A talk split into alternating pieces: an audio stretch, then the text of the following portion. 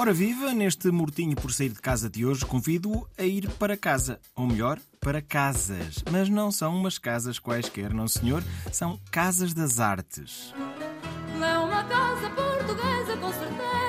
E casas portuguesas, com certeza. Esta letra está um pouco desatualizada, mas esta casa portuguesa na voz de Amália é sempre um belo clássico. E das muitas casas das artes por onde vamos passar, esta é uma delas. Passo a explicar. Há, em Lisboa, Fado no Jardim da Casa de Amália Rodrigues. Ou seja, se nos está a ouvir, está feito o convite para ir até lá, viver a magia e a emoção do fado no jardim da casa onde Amália viveu mais de 40 anos. Este jardim secreto recebe concertos únicos de voz, guitarra portuguesa e viola de fado num ambiente intimista e exclusivo. Os bilhetes não são assim tão caros como isso, tendo em conta a experiência que é. Agora, o problema é que o jardim é pequeno, logo a lotação esgota rapidamente. Mas vá-se informando, é portanto todas as quintas e sábados às 18 horas no jardim da casa de Amália Rodrigues. De casa em casa, vamos a Coimbra. Matinês musicais na Casa das Artes Bissaia Barreto. Estamos a falar de grandes individualidades. A Casa das Artes fica na primeira morada da sede da Fundação Bissaia Barreto,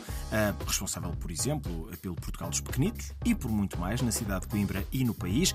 Ora, já amanhã há uh, matiné Marafada. Porquê? Porque Marafada vai colocar música uh, a partir das 18 horas na Casa das Artes Bissaia Barreto. Alguns entre o house e o techno, o disco e a música experimental. Pelo meio e sem aviso pode até acontecer uma cúmbia ou um samba. Vamos entre o eletrónico e o tropical. Acho muito bem. Depois, a 25 de agosto, também a partir das 18 horas, no mesmo local, Casa das Artes Bissaia Barreto, há outra matiné, dessa feita com Chiarasto Boy.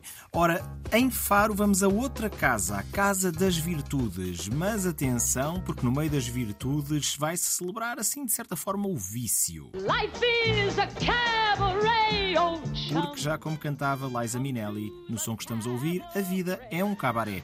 Ora, porquê é que colocamos cabaré na Casa das Virtudes? Simples, porque o The Vintage Circus Club vai regressar a esta belíssima Casa das Virtudes em Faro com uma noite de espetáculo estilo cabaré bem diferente, dedicada às artes da manipulação de fogo e à música dos Balcãs e klezmer a acompanhar. O espetáculo promete, os bilhetes também não são propriamente caros, muito longe disso, e a abertura das portas é às 21h30. Informe-se na Casa das Virtudes. Outra Casa das Artes, e esta mesmo muito emblemática da cidade do Porto e do país, é a Cooperativa Árvore. Eh, fica localizada num palacete lindíssimo do século XVIII, com uma vista fantástica sobre o Rio Douro. A Cooperativa Árvore faz 60 anos e vai assinalar esta data com a exposição Arquivo Aberto. Eh, é uma exposição que também tem o nome de O Fascínio dos Papéis com História e é, nas palavras da própria coordenadora Margarida Ibanhas, uma exposição inacabada, um arquivo em construção. Construímos uma história, literalmente andamos aos papéis. Cruzamos pessoas e acontecimentos.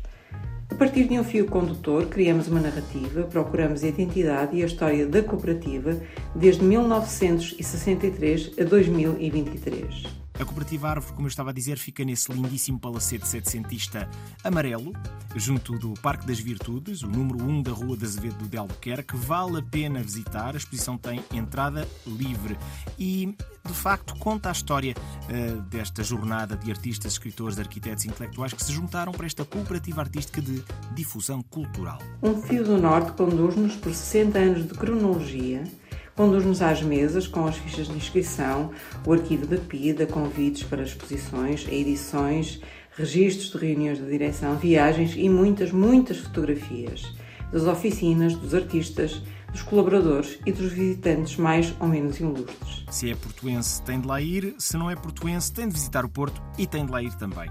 Na cooperativa Árvore, ao pé do Parque das Virtudes, olha, falamos das virtudes em Faro e estamos a falar das virtudes no Porto, entrada livre. Figueiró dos Vinhos leva-nos a não uma casa, mas a um casulo. Passo a explicar para quem não conhece. O casulo de José Malhoa, o grande pintor português, fica em Figueiró dos Vinhos. Já não lhe chamam casa, chamam casulo.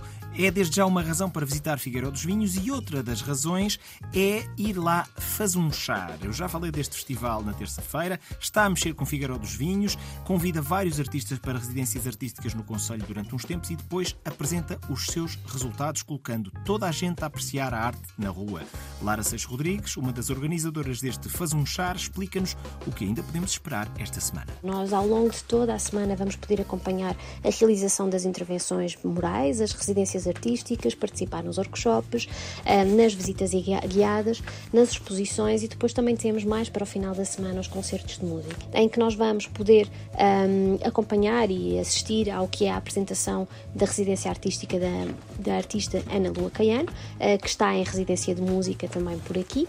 Portanto, Ana Lua Caiano, mas também arte de rua, lançamento do livro Muro, de João Pedro Vale e muito mais envolvendo artistas e visitantes. Uh, e depois no sábado temos aquela que é uma ação especial, muito a pretexto dos 10 anos do Museu e Centro de Artes de Figueiró dos Vinhos, em que decidimos criar o Faz um Char, Faz a Festa no Museu e depois segue logo uh, um, um, aqui um momento singular também que será o Petraço e Acordes, que junta no mesmo espaço e no mesmo tempo a música de Moselle e Nuno Sá, papéis para as pessoas desenharem aquilo que estão a ver e também a ouvir, e depois o resto da noite sair com muita música, com bandas locais, onde também, obviamente, tem que destacar a presença do, do Stereo Sound.